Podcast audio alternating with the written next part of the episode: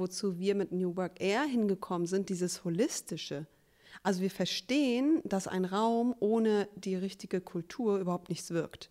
Wir verstehen, dass äh, eine, eine Kulturentwicklung ohne die passenden Strukturen nichts bewirkt. Wir verstehen, dass eine äh, digitale Transformation der Organisation mit den Tools ohne die, die passenden äh, formellen, informellen Strukturen gar nichts bewirkt. Und das verstehen wir halt jetzt.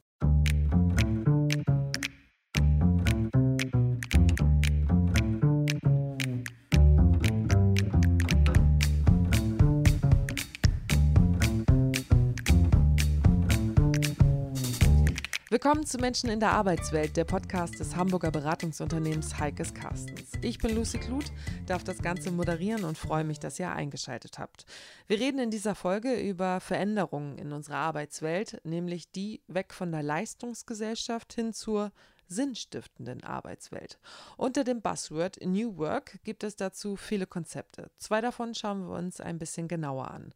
Wie funktioniert das Arbeiten in selbstorganisierten Teams und psychologische Sicherheit in Unternehmen?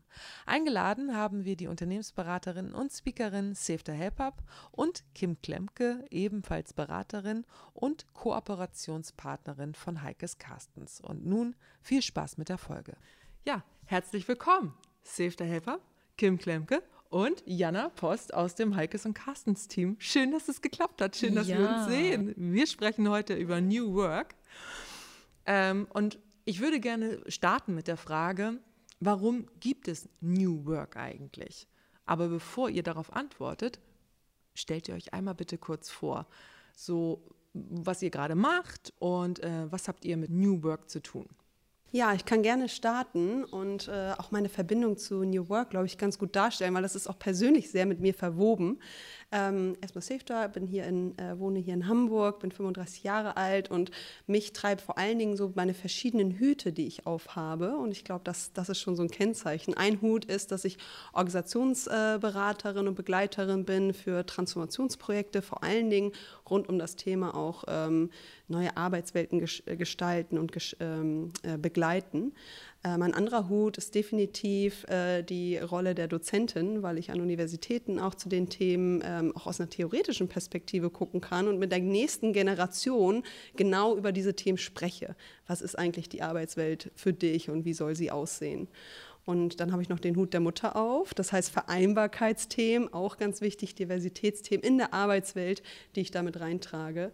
Und das sind eigentlich so die Bälle, die ich ähm, jongliere, inklusive, und das ist vielleicht auch so ein bisschen New Workig, auch den Hut des Ehrenamts aufhabe, indem ich im Lean-In-Netzwerk, Frauennetzwerk als Host arbeite oder als Wertebotschafterin bei German Dream. So, mit den Bällen jongliere ich rum. Und dann die Bälle ab zu Kim. Ja, cool.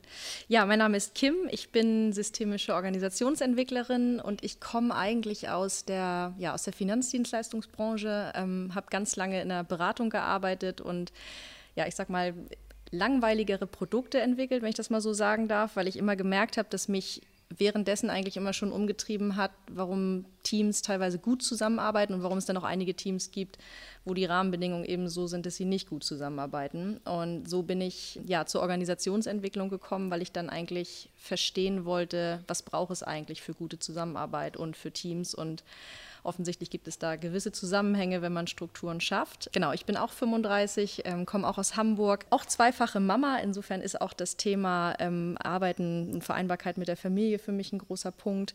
Genau, und bin jetzt Kooperationspartnerin von Heikes und Carstens und ja, freue mich sehr, heute hier zu sein. Danke, Lucy. Gerne, gerne. Und wir geben ab nach Köln zu Jana. Dankeschön. Hallo, genau, hallo Jana. Ähm, ich bin Arbeits- und Organisationspsychologin, bin ausgebildete systemische Veränderungsmanagerin und habe mich immer gerne mit diesem Thema Mensch und Arbeit beschäftigt. Also tatsächlich auf der individuellen Ebene, was macht das mit den einzelnen Personen, aber auch bis hin zur gesellschaftlichen Ebene. Also was ist Arbeit für uns und wie verändert sich das? da kommt man an so einem Konzept wie New Work halt auch nicht vorbei. Und dann hat es mich natürlich ganz persönlich auch immer wieder beschäftigt. Also wie arbeite ich eigentlich gerne und äh, in welchem Kontext ähm, bin ich, fühle ich mich besonders wohl und bin besonders äh, produktiv und gestalte ich gerne. Genau, relativ neu im Heikes und Carstens Team und begleite da auch ähm, Unternehmen und Teams tatsächlich in diesem Bereich. Äh, wie können wir auch anders zusammenarbeiten und was macht das mit, mit uns als Person und mit uns als Team? Was bedeutet das für unsere Führungskraft, äh, wenn wir jetzt ganz neue Sachen ausprobieren?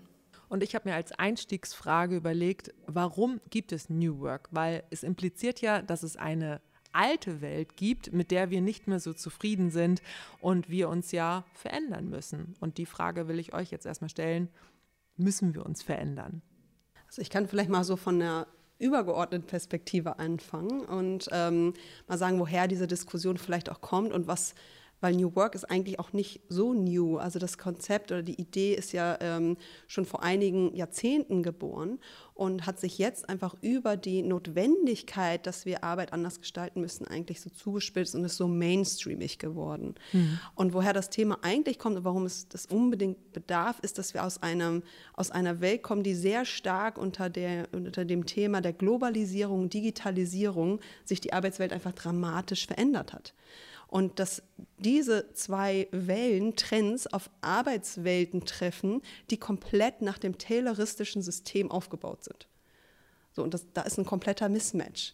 Ja, also wir, wir, brauchen einfach eine Arbeitswelt, die mehr auf diese Dynamiken eingehen kann. Und mit der Digitalisierung der letzten Jahrzehnte hat sich auch einfach der Anspruch und die Arbeitsweise komplett verändert, weswegen wir agiler werden müssen, indem wir anders miteinander zusammenarbeiten. Wir brauchen mehr die Köpfe der Leute und nicht mehr die Hände der Menschen, wie das sie früher war aus dem Tayloristischen. Und dann kommt noch eine dritte Welle dazu, die ich auch sehr wichtig finde. Nicht nur wir müssen uns ändern, weil wir diese Trends im Äußeren haben, sondern wir wollen uns auch ändern. Und das ist der Wertewandel, den man ja auch super gut belegen kann und zeigen kann, dass ja auch Menschen auch mit anderen Werten in der Arbeitswelt kommen und sagen, mir ist, mir ist zum Beispiel der Sinn der Tätigkeit, die ich tue, total wichtig. Ich möchte es nachvollziehen können. Mir ist total wichtig, dass ich Verantwortung für das, was ich tue, trage und nicht jemand mir sagen muss, schraub die Schraube da rein und dann dreh dich nach links, geh drei Schritte nach rechts und mach die, die ne, also so. Mhm. Und diese drei Wellen haben in den letzten Jahren dazu geführt, dass New Work ein Thema geworden ist und dadurch, dass es einfach noch zunehmender geworden ist, auch durch Corona, dass wir die Digitalisierung noch viel stärker gespürt haben und den Wertewandel, ist es einfach jetzt allerhöchste Eisenbahn, sich ganz intensiv auch operativ damit zu befassen. Und vielleicht gibt es da noch mal Insights. Genau, was ich wollte gerade sagen, Sefta, ich wollte einmal einsteigen, als du sagtest, so die, ähm, es gibt jetzt ja auch ein paar Generationen, die das etwas mehr anstoßen und wir sehen das ja jetzt gerade, also ich bin ja noch aus der älteren Generation Y und wenn wir jetzt uns so die Millennials angucken, ähm, und ich auch das in den Teams sehe, mit denen ich arbeite, das ist einfach ein grundlegend anderes Verständnis von Arbeit.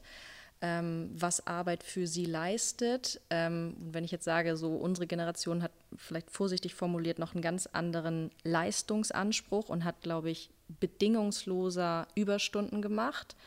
Und die Millennials sagen jetzt für sich ja ganz klar, ich brauche einen Sinn in der Arbeit, ähm, ich bin nicht mehr bereit, irgendwie maßlos Überstunden zu machen, ich brauche eine klare Trennung zwischen Privatleben und der Arbeit, ähm, haben aber gleichermaßen auch eine, eine, hohe Integrität zu ihrem Arbeitgeber und zu der Aufgabe. Also es gibt kaum noch jemanden aus der Generation, die nicht sagen, mir ist es wichtig, mit, mich mit meiner beruflichen Aufgabe ganz klar zu identifizieren, weil es ist ein Teil von mir und es muss zu mir passen.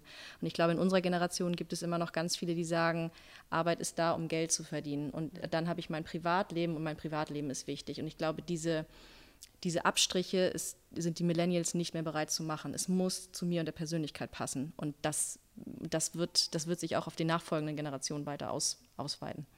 Ja, ich würde, also ich kann dem auf jeden Fall zustimmen, wobei ich manchmal mit diesen Generationen ein bisschen ein Problem habe, weil ich denke, das ist dann so, aber es hilft total, ne? Es ist natürlich so, so vereinfachend, aber um das nochmal auf einen anderen Punkt zu bringen.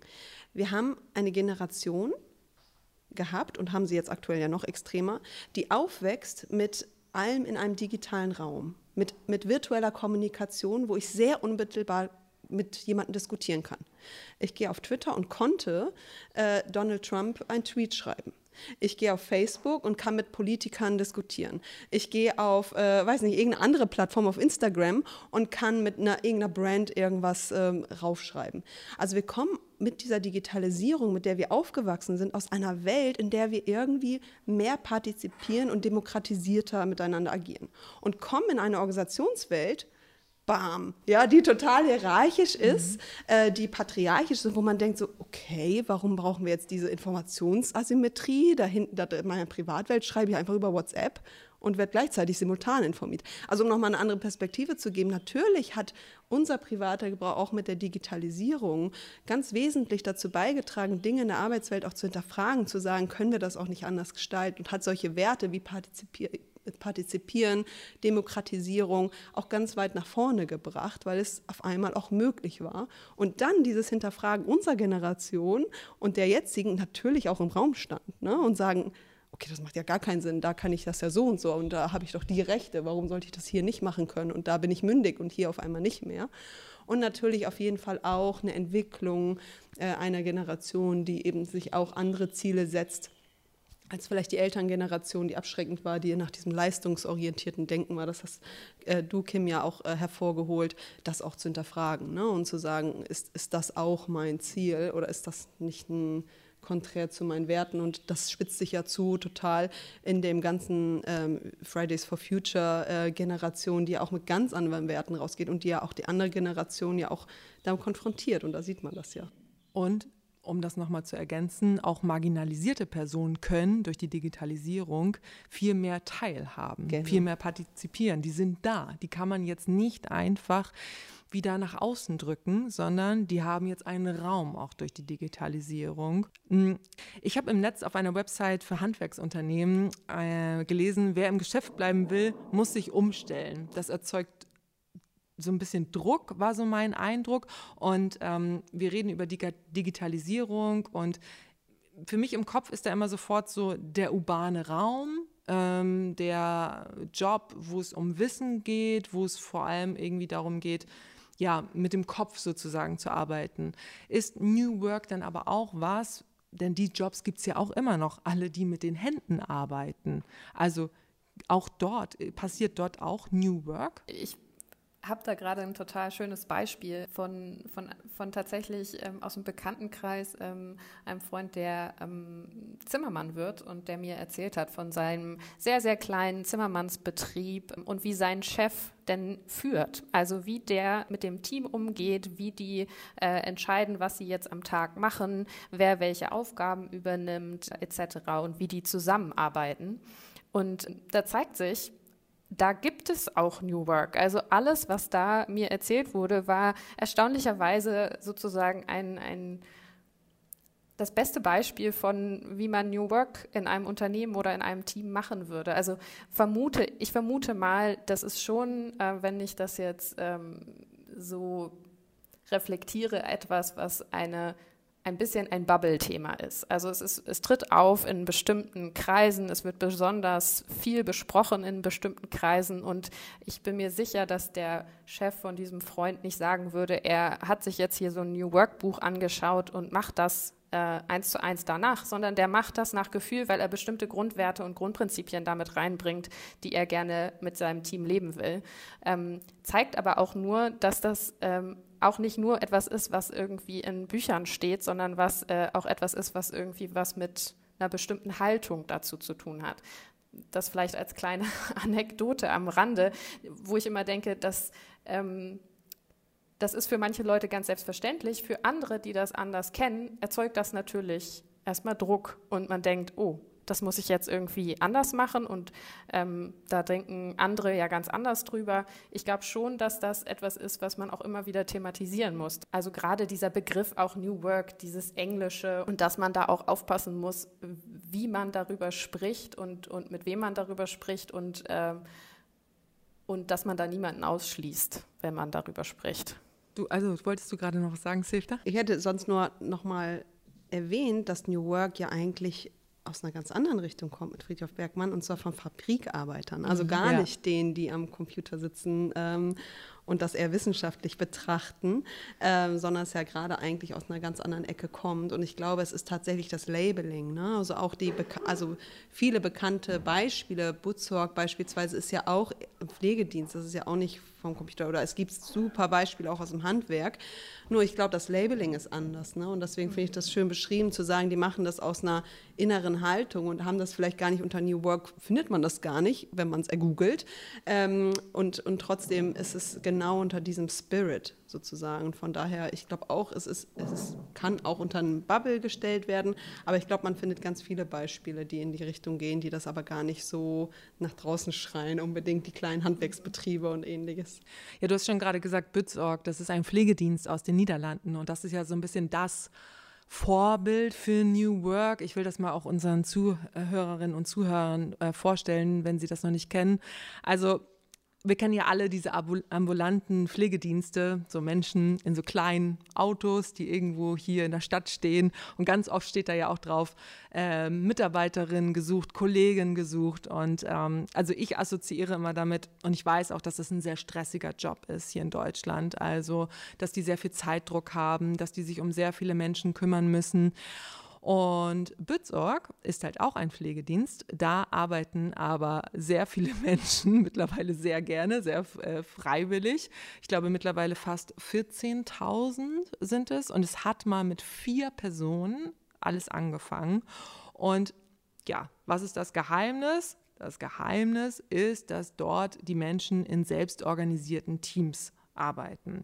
Das heißt, das sind irgendwie vier bis zwölf Mitarbeitende und die, ja, die erstellen sich selber Dienstpläne, die äh, loten das Gehalt aus, die gucken auch, ob neue äh, Kolleginnen eingestellt werden und sie gucken auch, wie viele Kundinnen sie annehmen.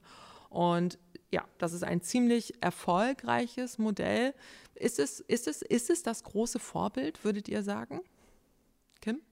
Ähm, ja, also ich finde, Birdsog ist wirklich eine der Organisationen, die, auf die man schauen kann, wenn es um Selbstorganisation geht. Ähm, weil ich, was die gemacht haben, was ich extrem gut halte, ist, die haben sich einfach angeguckt, wie sie die Selbstwirksamkeit im System beibehalten und erhöhen können.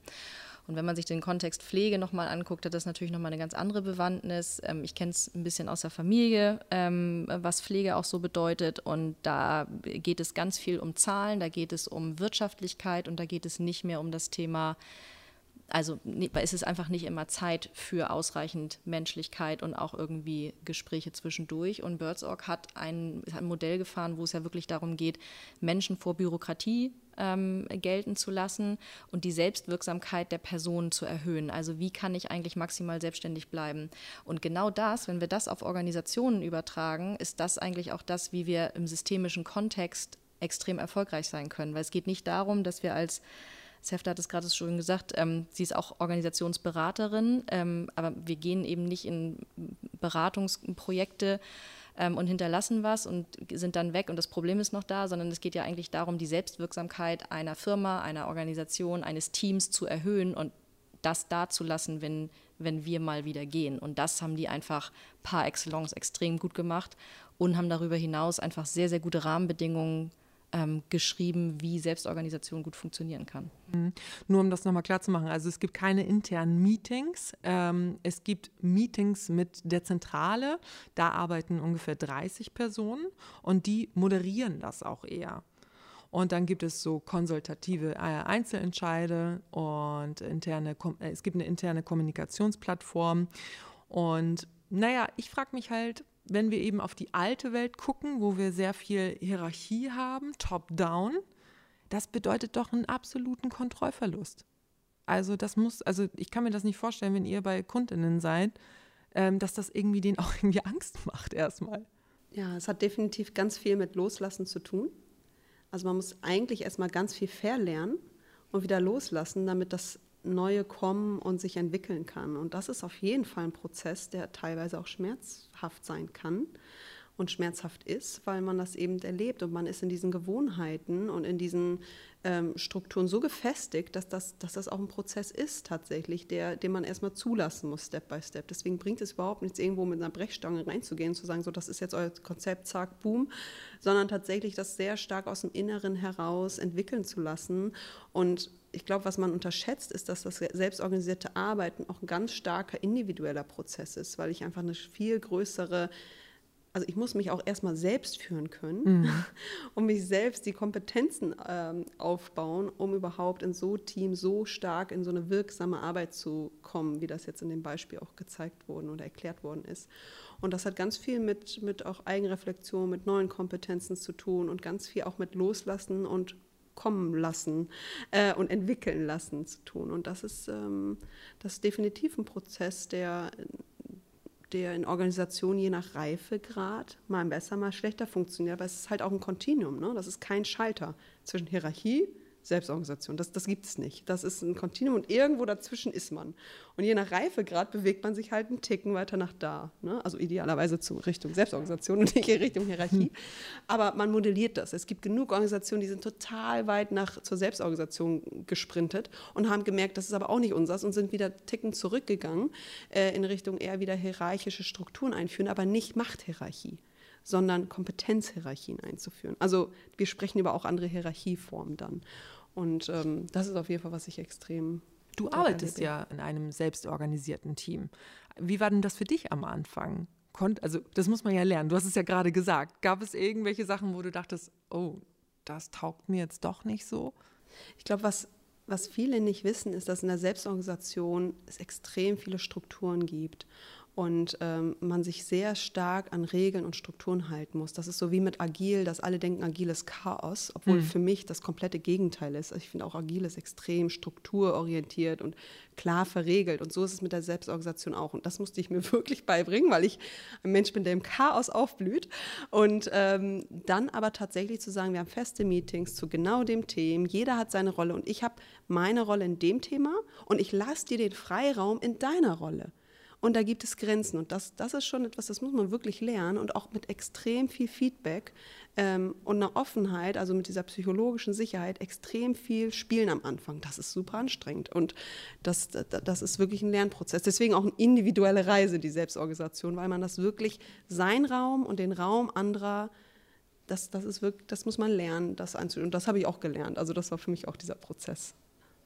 Ich wollte da gleich mal anknüpfen, weil ich finde das sehr, sehr schön beschrieben. Und ähm, um nochmal zurückzukommen auf dieses Thema Führungskräfte und was das für die auch bedeutet. Auch für die bedeutet das ja nicht nur, ich führe nicht mehr oder ich, äh, ich habe gar keine Rolle mehr als Führungskraft oder bin gar nicht mehr gar nichts mehr wert in dieser, in dieser Organisation oder in dieser neuen Struktur oder in dieser neuen Art zu arbeiten, sondern ich kriege eine neue Rolle. Und das, äh, wie Sefta schon äh, ausgeführt hat, das kann natürlich Angst machen, aber hat auch ganz viel neues Potenzial. Also diese neue Rolle als sagen wir eher Coach vielleicht und Begleiter oder Begleiterin, ähm, merkt man dann schon, wenn ähm, so nach und nach so ein Team und die Führungskraft sich dahin entwickeln, dass das auch ganz viele neue Ebenen und Bereiche auch für eine Führungskraft öffnet und ähm, ja, manche auch, die mit sehr viel Begeisterung dann einnehmen können. Also vielleicht nochmal, um so dieses Thema aufzumachen, das ist nicht dann einfach weg, sondern es entwickelt sich ja auch da in eine neue Kompetenz und eine neue Rolle rein. Jana, du organisierst ja auch die Workshops hier bei Heikes und Carstens zu dem Thema. Darüber reden wir gleich nochmal. Vorher wollte ich dich, Kim, noch was fragen. Das habe ich auf deiner Website gefunden. Nämlich den Satz, warte, ich muss den mir aufschreiben. Ach so, du fragst auf deiner Website nämlich, wann sagen, Mitarbeitende, wann sagen Mitarbeitende, thank God it's Monday? Wann ja. machen Sie denn das, deiner Meinung nach? Ja, genau. Ich hätte das mal aufgeschrieben, so als dass es da eigentlich das Ziel wäre, dass wir das alle am Sonntag sagen, auch wenn es jetzt im Sommer sicherlich ähm, Momente gibt, wo wir das nicht sagen müssen. Ähm, ich glaube oder ich, ich lerne auch gerade aus dem Freundes- und Bekanntenkreis, dass das hochindividuell ist. Ähm, also es gibt darüber hinaus natürlich auch Dinge, die also alle betreffen. Ähm, ich habe sowohl gelernt, dass viele sagen, ach, grundsätzlich Tätigkeit bin ich flexibel, solange ich eigentlich ähm, in einer guten Arbeitskultur und Atmosphäre unterwegs bin. Und dann gibt es aber auch tatsächlich wirklich leidenschaftliche, inhaltliche passionierte Menschen, die einfach sagen, ich liebe genau das, was ich tue und bin bereit dafür aber ganz viel Arbeitskultur und auch im Zweifel schwierigere Bedingungen ähm, in Kauf zu nehmen. Gerade wenn man so mal Krankenschwestern, Ärzte, ich habe eine Freundin, die ist Tierärztin mit Leidenschaft, aber es, das rundherum ist einfach schwierig. Und ich glaube, da kommt man zum ersten Punkt, dass man sich einfach mal fragen muss, was ist, welche Bedeutung hat Arbeit eigentlich für mich? Das ist hochindividuell. Und wenn man aber schon mal anfängt, darüber zu reflektieren, ist für einen selbst schon ganz viel geschafft. Ähm, dass man dann eben schaut, was, was sind meine Aufgaben entlang meiner Stärken und Talente. Und ein Punkt, der, glaube ich, viele vereint, ist das Prinzip der psychologischen Sicherheit. Also bin ich in einem Team, wo ich die Möglichkeit habe, meine Ängste, meine Bedürfnisse, meine Kritik und meine Fehler offen einzugestehen und zu, zu öffnen. Und bin ich in einer, ähm, in einem Surrounding, wo ich sozusagen schnell Fehler bearbeiten kann dadurch und ich mich sicher fühle, ähm, diese Risiken einzugehen, auch mal was anzusprechen, zu sagen, ich habe es nicht verstanden, ich brauche noch mal Hilfe. Ähm, solche Dinge. Und das führt ganz massiv dazu, dass ich mich eben mit der Arbeit identifiziere, aber eben auch mich im Team und meiner Arbeit eben wohlfühle. Das ist, glaube ich, so ein flächendeckendes Thema, was wir, glaube ich, grundsätzlich unterschreiben können. Ja, die psychologische Sicherheit oder die angstfreie Organisation ist ein Punkt, über den ich auch noch mit euch reden wollte. Ich möchte aber erst einmal ähm, das so ein bisschen durchspielen, ähm, wenn man versucht, ja, in einem Workshop ähm, mit äh, Mitarbeitenden ein, eines Unternehmens äh, New Work ja, zu installieren. Ich frage mich da als erstes, Jana, du machst das ja hier für Heikes und Carstens. Mm, du, ihr redet ja vorher auch mit den, äh, mit, mit, dem, mit den Geschäftsführern oder auch mit dem Management, ähm, warum sie das machen wollen. Was ist denn die Motivation erstmal? Ja, ich glaube, das kann ganz, ganz unterschiedlich sein. Also da gibt es nicht die eine Antwort. Da äh, gibt es sehr viele verschiedene Antworten, je nach Unternehmen und je nach äh, Situation. Ähm, ich würde sagen, es führt so ein bisschen dahin zurück, worüber wir am Anfang gesprochen haben und was Sefta erläutert hat. Viele merken tatsächlich, ähm, häufig, dass ähm, sie mit ihrer aktuellen Art, die Dinge anzugehen und die Arbeit umzusetzen und die Arbeit zu ähm, gestalten, ähm, nicht mehr besonders erfolgreich sind. Also entweder tatsächlich nicht mehr so gut bei ihren Kunden ankommen oder aber auch einfach keine neuen Mitarbeitenden gewinnen können, weil sie gar nicht mehr attraktiv sind. Also das heißt, es sind schon häufig auch so ähm, die Reflexion, oh, wir müssen anscheinend uns verändern, weil wir haben ganz neue Anforderungen von außen, die äh, das beeinflussen. Und ähm, das bedeutet dann natürlich für die, dass sie erstmal reflektieren, woran liegt das denn jetzt genau und wohin wollen wir uns jetzt entwickeln und verändern. Und ähm, das ist natürlich ein längerer Prozess, also erstmal zu verstehen, was ist es jetzt genau, wohin wollen wir damit ähm, und dann auch anzufangen, diese Schritte zu gehen, die ja durchaus auch ähm, dann je nach Größe des Unternehmens auch sehr, sehr umfangreiche Prozesse sein können, ähm, dann ähm, durchaus auch mehr nur sind als nur eine Strukturveränderung, sondern vielleicht auch wirklich an, und das ist auch häufig so, an die, an die kulturellen äh, Prägungen dieses Unternehmens gehen und äh, ja, damit auch die Mitarbeitenden ganz stark ähm, betreffen. Haben die Mitarbeitenden Bedenken? Die haben sicherlich auch immer Bedenken. Ähm, ich glaube, wir wissen das alle von uns selbst. Veränderungen sind erstmal etwas, die, was man, dem man fragwürdig vielleicht äh, gegenübersteht oder wo man ähm, auch nicht immer mit total offenen Armen äh, entgegensieht. Ähm, das ist aber menschlich. Und das ist, glaube ich, etwas, was wir, was uns in jedem ganz individuellen Veränderungsprozess begegnet, als auch in einem großen, in einer großen Organisation, die sich verändert. Ähm, und ähm, ich glaube, das häufigste, was da bei den Mitarbeitenden aufkommt, ist, weil viele möchten vielleicht sogar dann, also sie verstehen irgendwann, ah, da ist ja richtig Potenzial. Und wenn wir da in die und die Richtung gehen, dann, äh, ja, dann könnten wir uns hier nochmal äh, ganz neu auch selbst hier äh, gestalten. Und dennoch ist da häufig, glaube ich, oder die häufigste, das häufigste Bedenken ist, dass ähm, sie sagen, kann ich das wirklich machen oder kann ich das wirklich ausprobieren? Geht das in Ordnung mit unseren Regeln und Normen, die wir hier im Unternehmen haben? Und das sind ja häufig unausgesprochene Regeln, auf die sich die Mitarbeitenden da beziehen. Das ist dann wirklich die Kultur, auf die sich, sich beziehen. Und ähm, da ist es dann einfach ganz wichtig, und das hat Kim gerade schon angesprochen, dass da Sicherheit und Vertrauen ist, dass man neue Dinge ausprobieren darf und dass man sich, ähm, ja, dass man da wirklich auch Feedback geben kann, Fehler ansprechen kann, etc. Und das ist eine ganz wichtige Basis, um auf dieser auf diesem Veränderungsprozess weiterzukommen, auch wenn man diese Freiheit hat als Mitarbeiter, da ähm, Sachen auch auszuprobieren und Fehler zu machen. Und was probiert ihr in den Workshops aus? Mm, ja, unterschiedliche Dinge. Also wir gehen da tatsächlich ähm, auch zum Beispiel zu diesem Thema Führung ähm, teilweise erst erstmal ganz spielerisch vor. Ähm, ich ähm, habe ähm, mit einem dieser, ähm, in, in, einem dieser Workshops ähm, ausprobiert, ähm, mal dieses Thema Delegation Poker anzubringen. Und Delegation Poker wurde ganz, ganz äh, begeistert aufgefasst. Ähm, um das kurz zu erklären, Delegation Poker ist tatsächlich eine Methode, wo äh, Führungskräfte mit ihrem Team ausloten, wie viel geben sie jetzt an Verantwortung oder wie viel ja, geben sie an Entscheidungsmacht ab an das Team und ähm, wie viel übernimmt das Team. Und ähm, in diesem, mit diesem Delegation Poker Spiel können Sie sozusagen ähm, spielerisch ähm, erfahren, wie viel dann die Führungskräfte auch bereit sind abzugeben und wie viel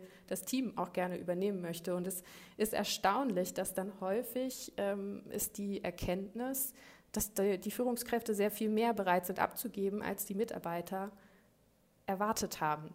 Sie hätten viel, viel mehr gedacht, sie müssten viel, viel mehr nachfragen und viel, viel mehr Erlaubnis einholen und so. Und äh, das äh, ist dann immer die Erkenntnis am Ende für alle.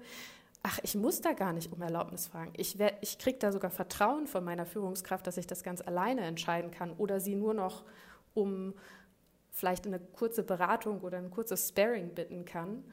Und ähm, genau, so, so gehen wir Schritt für Schritt da manchmal einfach an diese Themen heran und äh, das Spielerische hilft, ähm, da trotzdem dann ähm, ja, auf so eine freundliche Art und Weise dann ganz wichtige Erkenntnisse zu haben, sagen wir mal so. Aber es ist schon ein Weg on the long run, oder? Also da äh, tritt man was in Gang, das wahrscheinlich mehrere Jahre braucht, oder? Ja, also da will ich nicht widersprechen. Das ist ein äh, Prozess auf jeden Fall und das ist auch ein Schritt-für-Schritt-Prozess. Und man muss auch äh, sich klar machen, dass manche Leute da schneller sind und manche langsamer. Ähm, manche sind begeistert, euphorisch dabei und treiben das voran, andere haben mehr Bedenken. Und ich glaube, wichtig ist zu sehen, dass das beides existiert und dass das auch beides seine Berechtigung hat, weil die Bedenkenträger haben ja auch ihre Berechtigung, ihre Bedenken zu äußern und haben, es ist auch wichtig, dass die gehört werden ähm, und dass, äh, dass die eine, ja, einen, einen Kanal finden, wo sie das aussprechen können. Und ähm, jeder hat äh, in diesem System so seine Rolle und es geht halt dann gemeinsam Schritt für Schritt. Das ist so die eine Methode, natürlich über äh, Beratung von außen sozusagen, sich Hilfe zu holen. Sifter, ich habe von dir einen Vortrag bei YouTube gefunden. Da hast du über Transformation gesprochen und hast von der Graswurzelmethode gesprochen. Mhm. Also sozusagen etwas, was sich von innen heraus, von unten hochwächst. Ähm, kannst du das mal erklären, bitte? Ja, total gern. Das die ähm, Graswurzelinitiativen ist die Idee, es kommt eigentlich aus dem politischen Bereich, aber die Idee in Organisationen ist, dass sich Menschen finden, ähm, die im Untergrund, ja, ohne das groß an die Glocke zu hängen, ähm, erstmal Initiativen voranbringen und äh, Dinge in die Organisation tragen, ohne einen Auftrag, ohne ein Budget, ohne ein, ja, du darfst, sondern einfach durchs Machen und Fakten schaffen. Und wenn dann diese, Gra also wenn diese Initiative, also dieses Graswurzeln, das Gras wächst und es findet, es sprießt, also es findet Anklang in der Organisation, das ist nicht garantiert, das weiß man nicht. Man startet mit ein paar Halmen und startet mit fünf Leuten, ne, die dann da so sprühen. Und es findet sich Communities, die genauso den Vorteil sehen dieser Initiative, dann kann sowas wachsen und sprießen. Und das ist so diese Graswurzelinitiative. Ein ganz bekanntes Beispiel dafür ist ja Working Out Loud das ja in Organisation anfängt, äh, angefangen ist und so als eine der ähm, ja, äh, Beispiele für Graswurzelinitiativen genannt wird, ist eben, dass sich fünf Leute aus einer Organisation finden und sagen so, komm, wir probieren die Methode mal für uns aus. Man findet in der Organisation Menschen oder man fragt weiter und begründet die ersten Zirkel. Wir hatten das tatsächlich auch so gemacht, äh, dass wir einfach gefragt haben, dann waren wir 30 Leute auf einmal und dann haben wir gesagt, ja cool, dann, dann machen wir jetzt irgendwie das Circle draus sozusagen und starten Was macht das ihr da? einfach. Entschuldigung, dass ich dir da jetzt äh, äh, Genau. reinspreche. Aber was genau macht ihr oder was habt ihr da gemacht? Das war bei der Hamburger Hochbahn, wo wir dann gesagt haben, wir wollen das, ähm, wir sollen das Thema Kulturtransformation irgendwie treiben und wir machen jetzt einfach Initiativen, ähm, ohne die, die wir von uns aus treiben können, wo wir kein Budget und kein Okay brauchen. Und dann haben wir einfach in unseren, unseren eigenen Netzwerken gefragt, wer hat denn Lust? Und dann finden sich Leute und man startet dann einfach in diesen Working Out Loud Zirkeln, das können wir verlinken, ähm, bevor ich da tiefer reingehe, ähm, ähm, die dann zu fünft eben da diese zwölf Wochen einmal ähm, eine Stunde pro Woche sich treffen und austauschen. Und so kann sich über eine Methode zum Beispiel total etablieren. Und das ist dann nachher tatsächlich äh, etabliert worden als PE-Maßnahme in die Organisation, nachdem das dann die Wellen geschlagen hat.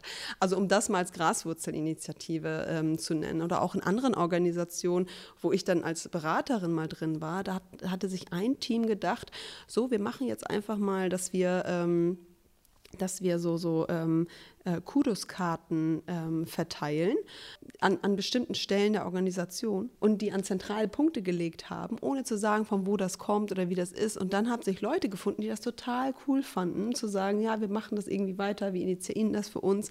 Also man geht einfach los und das ist ganz nah an diesem agilen Spirit ich mache Experimente, ich teste das, ich habe Ownership, ich setze das ne, um. Und wenn, die, wenn, wenn ich merke, es findet sich Anklang und es sind mehr Menschen, die auch an die Idee glauben, dann ist es auf einmal eine Transformation geworden. Und es bürgert sich ein oder es, ist, ähm, es kommt in die Strukturen, fließt es ein. Und das ist eigentlich, also ich äh, finde das sehr schön, wenn sich Transformationen vor allen Dingen auch über diesen Weg entwickeln und entfalten können. Kim, Graswurzelinitiativen im Finanzsektor schon mal erlebt? Ja, damals direkt in der Beratung ähm, haben wir auch etwas initiiert. Ähm, ich wollte noch aber auf ein anderes äh, Statement nochmal zurückgehen. Du hattest ja am Anfang gefragt, ähm, warum braucht es New Work. Und ich finde, das sind gerade so großartige Beispiele, die eben zeigen, wie Schwarmintelligenz im Unternehmen sinnvoll genutzt werden kann. Also es ist halt kein Selbstzweck, sondern wir sind in dieser komplexen Welt. Und wenn man jetzt mal in ein Schwarz-Weiß-Denken verfällt und sagt, früher war es so, dass von oben und von der Hierarchie Anweisungen gegeben worden sind, wissen wir jetzt, dass wir eine maximale Partizipation der Mitarbeiter in den Unternehmen brauchen, um auf das reagieren zu können, was in den Organisationen und draußen passiert. Und diese Graswurzelinitiativen, dieses Handeln ohne Auftrag, dieses ähm, Umgehen, es ist diese brauchbare Illegalität, wo man eben mal Regeln missachtet, um etwas Neues zu entwickeln. Das ist genau das, was es eben braucht, damit die Mitarbeiter das, die Schwarmintelligenz und das Wissen aus der Organisation mobilisieren, weil es eben nicht mehr die drei an der Spitze sind, die es gestalten, sondern das eben zu befähigen, ähm, um die Organisation entsprechend resilient am Markt dann auch aufzustellen. Und das finde ich einfach, es waren schöne Beispiele jetzt gerade. Ich hätte noch ein Beispiel, was ich sehr beeindruckend fand. Und zwar war das, äh, waren das zwei Leute aus einem IT-Dienstleistungsunternehmen, was relativ klein war, aber auch so in ihrer Mühle drin war und ähm, wie das sich für diese Organisation ähm, hohe Fachkompetenz und ähm, ne, IT-Produkte par excellence irgendwie gehörte, waren die da sehr tief drin. Aber zwei dieser Leute dieser Organisation haben sich gedacht, hm, eigentlich könnten wir noch viel mehr was für unser Team tun und auch noch mal viel mehr reflektieren, was Kultur für uns bedeutet. Was die gestartet haben, ist, die haben Poster gedruckt äh, und haben sie in die Innentür von den Toiletten gehangen, bei Männern und Frauen und welche Toiletten es auch immer gab dort. Und ähm, geschrieben, äh, willst du auch über unsere Kultur in der XY äh, sprechen? Ähm, Montag, 16 Uhr im Konferenzraum 1. That's it. Dann sind sie in diesen Konferenzraum 1 gegangen und der war brechend voll. Brechend voll mit Leuten, die Lust hatten, darüber mal zu sprechen. Und dann ist es auf einmal ein Thema geworden, was das Management annehmen musste und sagen musste, was ist eigentlich unsere Kultur, wie wollen wir miteinander umgehen, was machen wir hier eigentlich. Und das ist tatsächlich ein großes Projekt nachher bei denen geworden, aber komplett von, der, von den Mitarbeitern ähm, bottom-up gesetzt ne, als Agendapunkt. Und das finde ich, das, das zeigt es auch, was das, was so dieses, was das in Organisation bewegen kann. Und das waren zwei Leute, ne, die gesagt haben, kommt, wir machen das mal, wir testen das, wieder Experimentier-Mindset, ähm, und wir laden einfach mal ein. Wer, vielleicht kommen fünf. Ja? Nachher war der Raum irgendwie mit 50 Leuten voll und es war gar kein Platz und die mussten den Termin schieben und äh, haben das ganz anders organisiert, weil auf einmal wirklich viele Leute das Thema angesprochen haben, neugierig gemacht haben, gesagt haben, ja, ich habe auch Lust, hier unsere Organisation weiterzuentwickeln in dieser Frage. Und das ist vielleicht auch so eine Graswurzelinitiative, die erstmal unterm Radar, niemanden fragen, einfach machen, läuft und nachher ein, ein, ja, ein großes Unterfangen geworden ist für diese Organisation. Aber das heißt ja auch, dass New Work eben nicht nur das, wie man arbeitet, also in welchen Strukturen und wie man digital aufgestellt ist, sondern vor allem, wie man miteinander arbeiten möchte. Ich glaube, wozu wir mit New Work eher hingekommen sind, dieses holistische. Also wir verstehen, dass ein Raum ohne die richtige Kultur überhaupt nichts wirkt. Wir verstehen, dass äh, eine, eine Kulturentwicklung ohne die passenden Strukturen nichts bewirkt.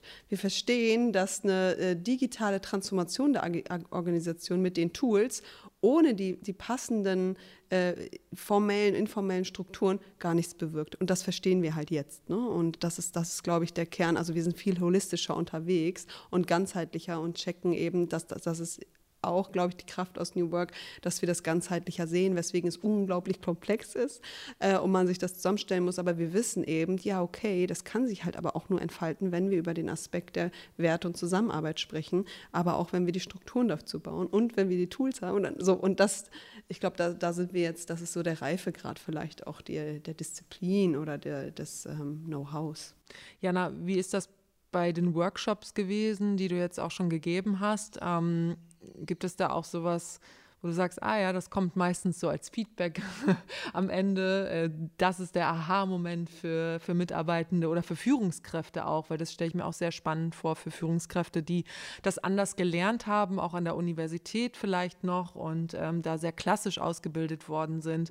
Gibt es da sowas, wo du sagst, ah ja, das kommt, das kommt öfter mal vor oder es kommt öfter als Feedback zurück? Ja, das ist besonders dann so, wenn wir sehr, und das machen wir häufig gerne in diesen Workshops, weil darum geht es ja am Ende, sehr viel mit ähm, Eigenverantwortung arbeiten in den Workshops. Also ein Beispiel, äh, ein Barcamp-Setting, ähm, wo tatsächlich die ganze Idee ist, es gibt gar nicht so viel vorgefertigte Struktur in diesem Workshop, sondern alle Teilnehmenden bringen ihre Themen mit und schreiben im Prinzip selbst die Agenda. Also so ein Format, das kann man natürlich nicht immer und mit jeder Gruppe machen und in jedem Stadium, aber wenn wir das machen und äh, die, die Leute bringen dann tatsächlich ganz, ganz viel ein, das ist wirklich häufig die, der Fall.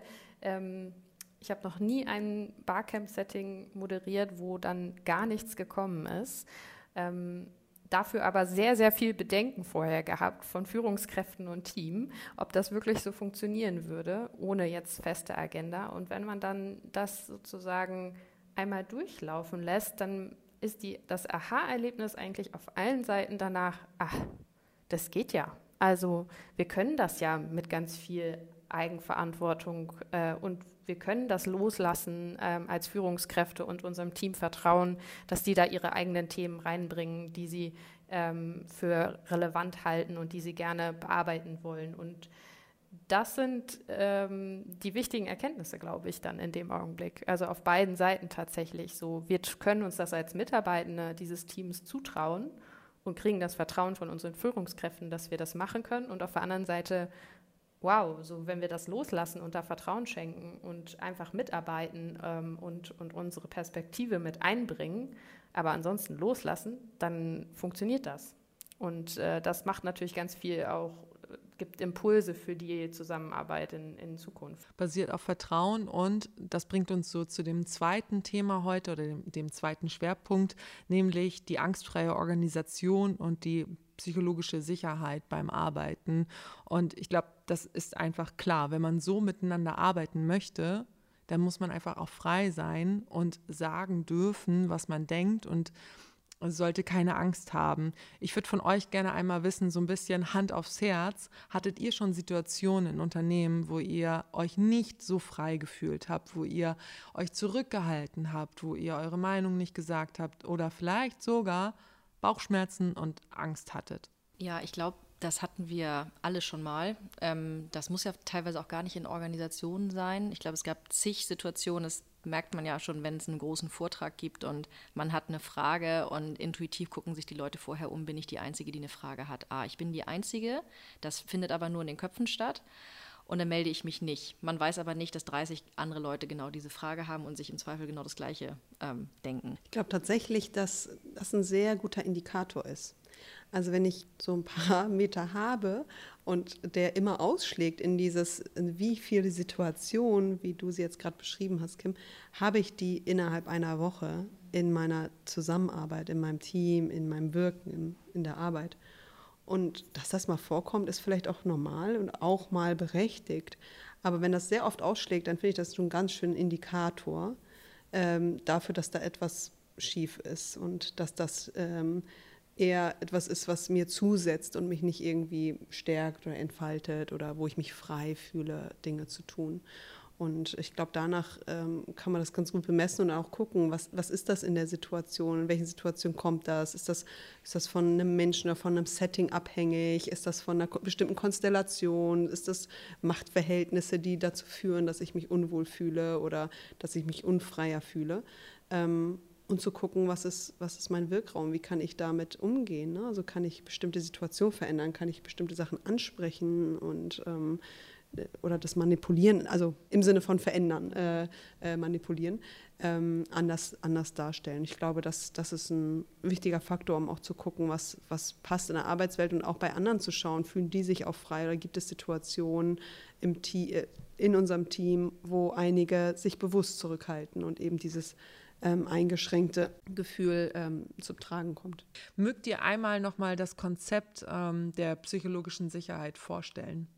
Das Konzept ist eigentlich nicht neu, ähm, kommt eigentlich aus den, es wurde 1960, glaube ich, schon aufgeworfen, definiert, ist aber, glaube ich, jetzt so in diesen breiten Bekanntheitsgrad bekommen durch die Google-Studie im Jahr 2015, wo Google eigentlich gefragt hat, was macht eigentlich ein erfolgreiches Team aus? Und da wurde Psychological Safety als Basisindikator herausgefunden, was letztendlich besagt, dass ähm, ein Team eben performanter ist, wenn Psychological Safety besteht. Das bedeutet, ich fühle mich ausreichend sicher, ähm, Ängste, Bedenken, Fehler ähm, oder auch ja, meine persönlichen Ängste zu teilen, Fragen zu stellen, um Hilfe zu bitten, ähm, was den Hintergrund hat, dass eben Fehler deutlich schneller dann durchprozessiert werden. Also es gab die Annahme, dass erfolgreiche Teams weniger Fehler machen und dem ist tatsächlich nicht so. Ähm, sie machen mehr Fehler und sie sprechen eben mehr darüber und sie sind aber in der Lage, diese, diese Fehler einfach deutlich schneller zu beheben. So und ähm, Genau, wenn das eben nicht der Fall ist, und das ist das, was Sefta gerade so schön beschrieben hat, dann, dann laufen wir in eine Organizational Silence. Und das ist letztendlich eigentlich das Schlimmste, was dann passieren kann, wenn die Mitarbeiter stumm sind und wenn sie sogar stumm sind, wenn wir sie anstupsen. Denn im Regelfall haben sie eigentlich ja ganz gute Ideen. Genau, da würde ich vielleicht noch hinzufügen, dass man das ganz praktisch immer dann spürt, die psychologische Sicherheit, wenn, ähm, wenn man etwas sagt und keine Angst vor Konsequenzen haben muss. Daran kann man es messen. Also wenn ich zum Beispiel eine Idee kritisiere Oder wenn ich ähm, in einem Meeting ähm, reflektiere oder ein Feedback gebe, wo ich sage, das fand ich eigentlich nicht in Ordnung. Oder wenn ich der Führungskraft gegenüber ein Bedenken äußere. Wenn das, wenn ich keine Konsequenzen fürchten muss, dann habe ich eine psychologische Sicherheit, eine Kultur, die das gewährleistet. Wenn dem so ist, dass ich unterschwellig Angst habe, dass ich das nächste Projekt nicht bekomme, dass ich unten durch bin, äh, das, das ist da, wo man merkt, okay, da habe ich keine psychologische Sicherheit und werde ruhig, weswegen das Konzept nachher habe ich eine Organisation, wo alle ruhig sind und so äh, nickende Schafe dann irgendwie sind. Ähm, dann ist nämlich genau diese Google-Studie, die dann sagt, ja gut, das sind auch keine guten Teams, ne? weil da kein, sind keine Reibung und kein, keine Weiterentwicklung. Und das finde ich für sich auch nochmal gut so, vielleicht so zu checken. Und welche Möglichkeiten gibt es, so ein Vertrauen aufzubauen? Also so eine Art äh, Safe Space muss man ja aufbauen, würde ich sagen, oder? Also was ist da eure Erfahrung oder was könnt ihr vielleicht auch aus der Praxis erzählen? Ähm, was für Tools? Ich glaube, man muss im ersten Schritt, wenn man in diese Richtung gehen möchte, erstmal die Erwartungshaltung klären auf beiden Seiten. Also welche Erwartungen habe ich eigentlich an mein Team und meine Mitarbeiter? Ähm, was bedeutet für mich psychologische Sicherheit, in welchen Situationen ganz konkret in unserem operativen Business, wo halten wir bisher Dinge zurück, wo sprechen wir sie schon aus, wo habt ihr euch bisher unsicher gefühlt. Und das kann in kleinen Dialogrunden erstmal passieren. Und da muss sowohl Führung als auch Teamleiter als auch Mitarbeiterebene ganz klar sagen, wir haben hier das Gefühl, dass unsere Kultur an den Stellen vielleicht auch schon gut ist ähm, und dass man an der Stelle eben schon aufsetzen kann, also weil vieles ist ja auch schon da. Ähm, und dass man erstmal die Erwartungshaltung ganz konkret runterbricht auf das operative Geschäft. Wann brauchen wir das? Wann passiert es noch nicht? Wo ist es schon gut? Und was ist sozusagen für uns dann auch der erste Ansatzpunkt? Und eben auch sichtbar zu machen, warum ist dieses Konzept für uns tragbar und, und, und macht es Sinn? Also was ist eigentlich das Ziel dahinter? Und dann geht es eigentlich darum, ins Tun zu kommen und wirklich, ähm, dann geht es um Vorleben, dann geht es auch darum, die Leute, es wird dann sicherlich eine Handvoll von Leuten geben, die das schnell antizipieren können und schnell ähm, Fehler teilen oder einfach ähm, ja, dieses Konzept leben können, die einfach mit zu unterstützen und auch eben durch die Führungsebenen mit zu unterstützen, um das vorzuleben und ähm, ja, in die Organisation zu tragen. Und man muss immer gucken, es wird einen ganz unterschiedlichen Reifegrad in den Teams geben, weil diese Teams unterschiedliche Historien haben.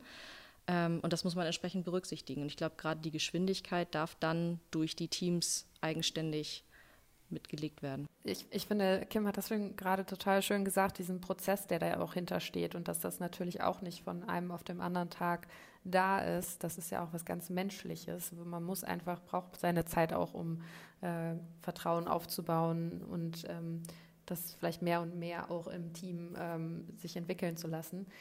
Ein Teil, den ich äh, immer noch gerne mit einbringe, und das hört sich so banal an, ist aber dann doch so wichtig, sind Feedback-Regeln. Also wir alle wissen, dass man Feedback wertschätzend geben sollte und dass man sich da nicht äh, gegenseitig niedermachen sollte. Und dennoch ist es häufig dann im Workshop oder in so Trainings immer noch mal ein Aha-Moment, wenn man das dann wirklich anwendet. Und ich merke, dass das auch dann ein, ein, ein Ventil ist für viele Leute, die viel gar kein Feedback gegeben haben und jetzt merken mit diesen Feedback-Regeln, da ist so ein Rahmenwerk irgendwie. Da, diese Regeln geben auch irgendwo Sicherheit, wenn das alle mal irgendwie gehört haben und man sieht, ah, ich gebe da jetzt Feedback, ich mache das wertschätzend und auf Augenhöhe und ich habe da gar keine negativen äh, Intentionen hinter, sondern möchte da meinem Gegenüber was sehr Gutes tun und gemeinsam vorankommen,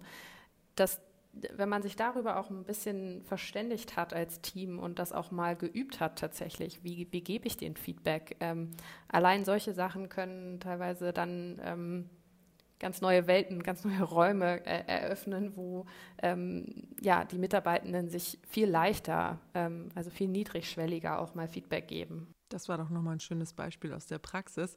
Ich habe hier noch eine Abschlussfrage die ich euch gerne noch stellen möchte. Vergangene Woche kam aus der Wirtschaft der Ruf nach der 42-Stunden-Woche.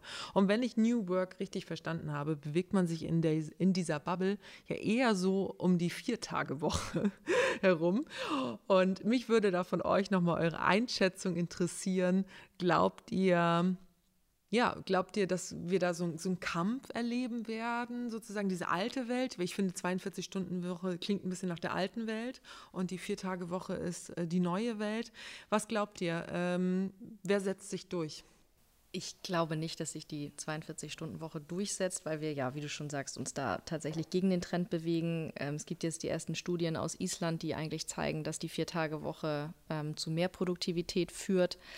Zudem ist Deutschland auch ein Land, wo wir sowieso extrem viel Überstunden machen. Das kommt nochmal hinzu. Ähm, natürlich gibt es Gedanken, wo man sagen kann, warum lässt man nicht den Leuten, die gerne 42 Stunden arbeiten möchten, den Freiraum? Auch solche Perspektiven muss man zulassen und sowas auf freiwilliger Basis denken. Aber das Problem an der Sache ist, dabei wird es nicht bleiben und es wird dann auch einen informellen Druck mit sich ziehen, sowas dann ähm, ja, flächendeckend dann auszurollen. Deswegen glaube ich, ist es nicht richtig. Man muss sich immer das Ziel angucken. Das Ziel ist ja eigentlich das Rentensystem zu entlasten. Und ich glaube, dass wir uns da eigentlich viel mehr Zeit noch nehmen müssen, ähm, am System zu arbeiten, statt dieses Symptom zu bekämpfen. Weil wenn die zwei Stunden mehr jetzt nicht reichen, dann brauchen wir vielleicht noch mal zwei Stunden mehr.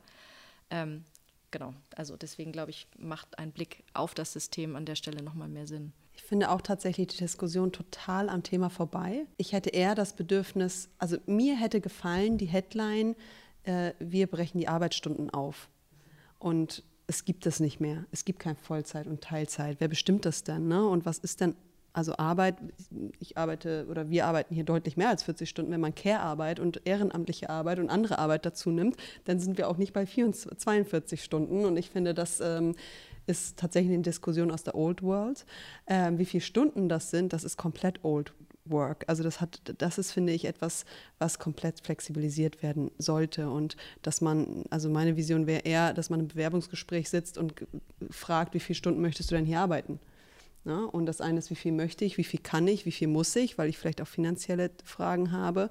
Und dann kann man das auch für sich gestalten. Und wenn es dahin kommt, dass man eher in Job-Sharing ähm, kommt, weil irgendwie zwei Menschen sind, die beide irgendwie keine Ahnung, äh, weniger arbeiten zusammen eben eine Vollzeitstelle oder diese, auf diese 42 Stunden kommen.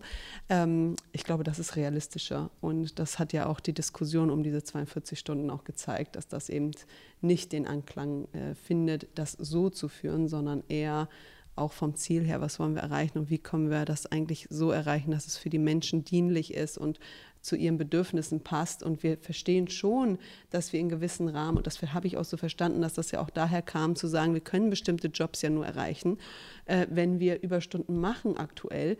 Aber ganz ehrlich, die gibt es. Also wir haben genug Krankenschwester und Pfleger und Fl äh, Flugbegleiterinnen oder ähnliches, die ja gerade total viele Überstunden machen und die das ganze System am Laufen halten. Und dann eher zu fragen, das ist doch überhaupt nicht nachhaltig, wir machen die Leute kaputt. Ne? Also ähm, das System anzufeuern, also ich finde auch die, die, Diskussion, also ich hätte mir eine andere Headline gewünscht und glaube auch, dass das äh, nicht die Headline ist, die wir diskutieren sollten, sondern eine ganz andere. Vielleicht schreiben deine Studenten die Headline dann neues Heft an. Ja, genau, das hoffe ich mal. Das, das werde ich vielleicht gleich mal einführen. Genau. Ich äh, kann mich da nur anschließen. Also die beiden haben das da gerade schon sehr, sehr gut zusammengefasst. Ich hätte da ganz, ganz ähnliche Gedanken zu gehabt. Ich habe mir auch vor allen Dingen äh, gerade die Frage gestellt, die ich da gerade noch ansprach, ähm, was, wie es den Leuten gibt, die gerade schon so viel mehr arbeiten und ob man nicht äh, sehr viel mehr Zeit und Energie darauf verwenden sollte, ähm, die Menschen in dem System auch ja, gesund zu halten. Also ich glaube, da ähm, ist gerade sehr viel Na Nachholbedarf, ähm, dass ähm, Menschen weiterhin gesund bleiben, weil viele einfach jetzt schon ganz, ganz doll überlastet sind. Ähm, und genau darüber sollte man mal viel mehr diskutieren und sprechen. Ähm, also genau, ansonsten schließe ich mich gerne an. Das ist schon sehr gut auf den Punkt gebracht. Ihr Lieben, Safeta, Kim, Jana, vielen Dank, dass ihr hier wart. Es hat mir sehr viel Spaß gemacht und ähm, ja, vielleicht sehen wir uns in dieser Runde ja nochmal im Podcast. Ich würde mich sehr freuen darüber. Danke, Lucy. Vielen Dank dir. Dankeschön. Das war Menschen in der Arbeitswelt. Wir freuen uns, wenn ihr uns ein Like da lasst und unseren Podcast teilt. Und wenn ihr Erfahrungen gemacht habt mit New Work, positive, negative, eine Story dazu, ja, dann schreibt uns doch an mail at heikes-carstens.de und vielleicht sprechen wir uns in einer der nächsten Podcast-Folgen. Ich freue mich drauf. Bis dann.